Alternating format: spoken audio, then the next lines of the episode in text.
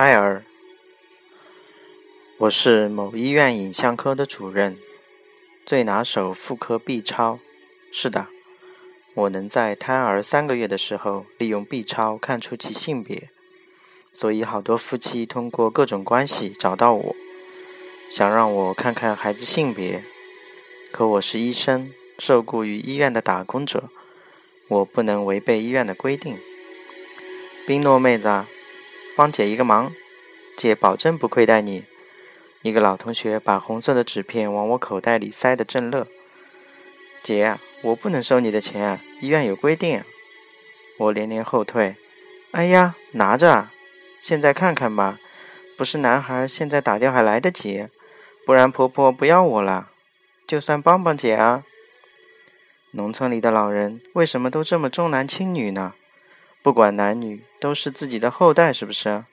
我暗暗为这些老人感到悲哀。那好，看看吧，一会儿我发短信告诉你。我答应了他。B 超在他的小腹上扫来扫去，不大一会，结果出来。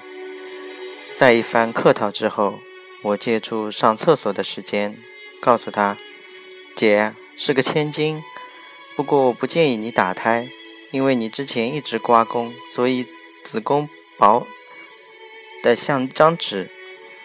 再打了这个，可能就终身不育啦。不大一会，短信过来了：“妹子，放心吧，没事的。你帮姐联系一下人，今天下午就去打胎，到时候姐请你吃饭。”我回到了办公室，感觉心里沉甸甸的，十分不安。但我还是在找了一个妇产科大夫，准备下午的人流手术。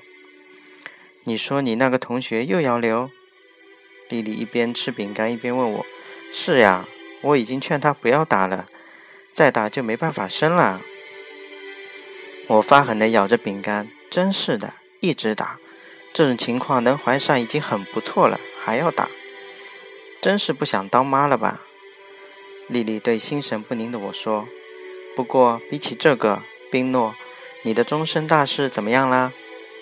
丽丽一张大脸就凑过来说：“嗯，稍微等等好吧，拜拜，哈哈。”我站起身，离开了丽丽的办公室。那个冰诺，丽丽在后面叫住我：“嗯，怎么了？”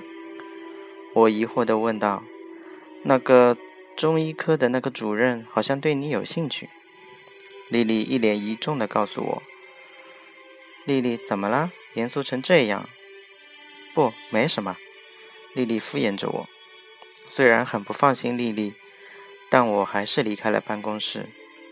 下午，手术室里，姐，你真的准备好了吗？这次打了，可能就再也没法生育啦。你现在还有机会反悔。我郑重地说：“哎呀，没事，看你那样。”以后没个谱怎么能行？他说的很重。每个医生都是为了病人好。我淡淡的说，就换上了手术服，等待手术开始。丽丽，手术可以开始了吗？我问丽丽。嗯，开始吧，病诺。我亲眼看见锋利的手术刀划开她的肚皮，血一下就流出来。丽丽开始检查子宫。为什么子宫里没有胎儿？子宫怎么是这个样子？丽丽疑惑的找着。丽丽，别找了！我大喊一声，推开丽丽。怎么了，冰诺？丽丽不可思议的说：“根本没有胎儿，她已经无法怀孕了。”我说道：“不对，那她肚子里怎么是隆起来的？”丽丽大声质疑我：“你知道那些死去胎儿的怨灵有多惨吗？”我突然笑了笑，因为身体不全，无法投胎，也不被六道接受，所以只能不断在人间漂浮，还要小心其他东西的抓捕。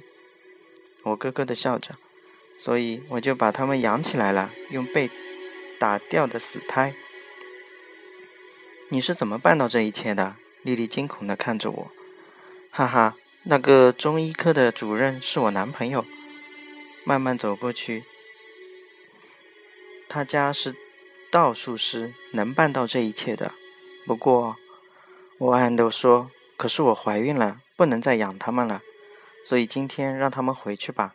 那个隆起就是他们办的，为了让我成功。宾诺，开门，我在外面。中医科主任说：“我知道啦，我过去开门。”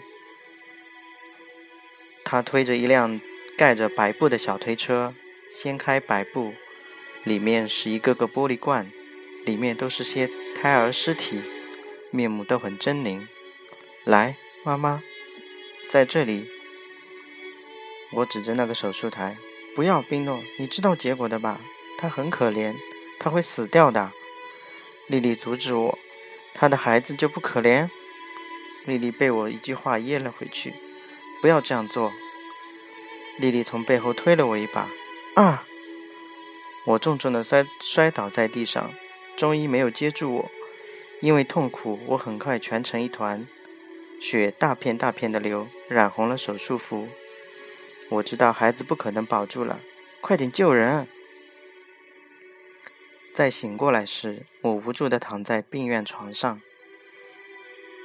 过了一个月，我出院了。过几天我就要结婚了。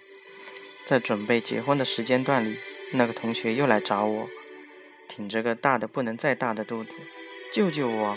我长吐一口气。你自己犯的孽，谁也无法救你。说完，离开办公室。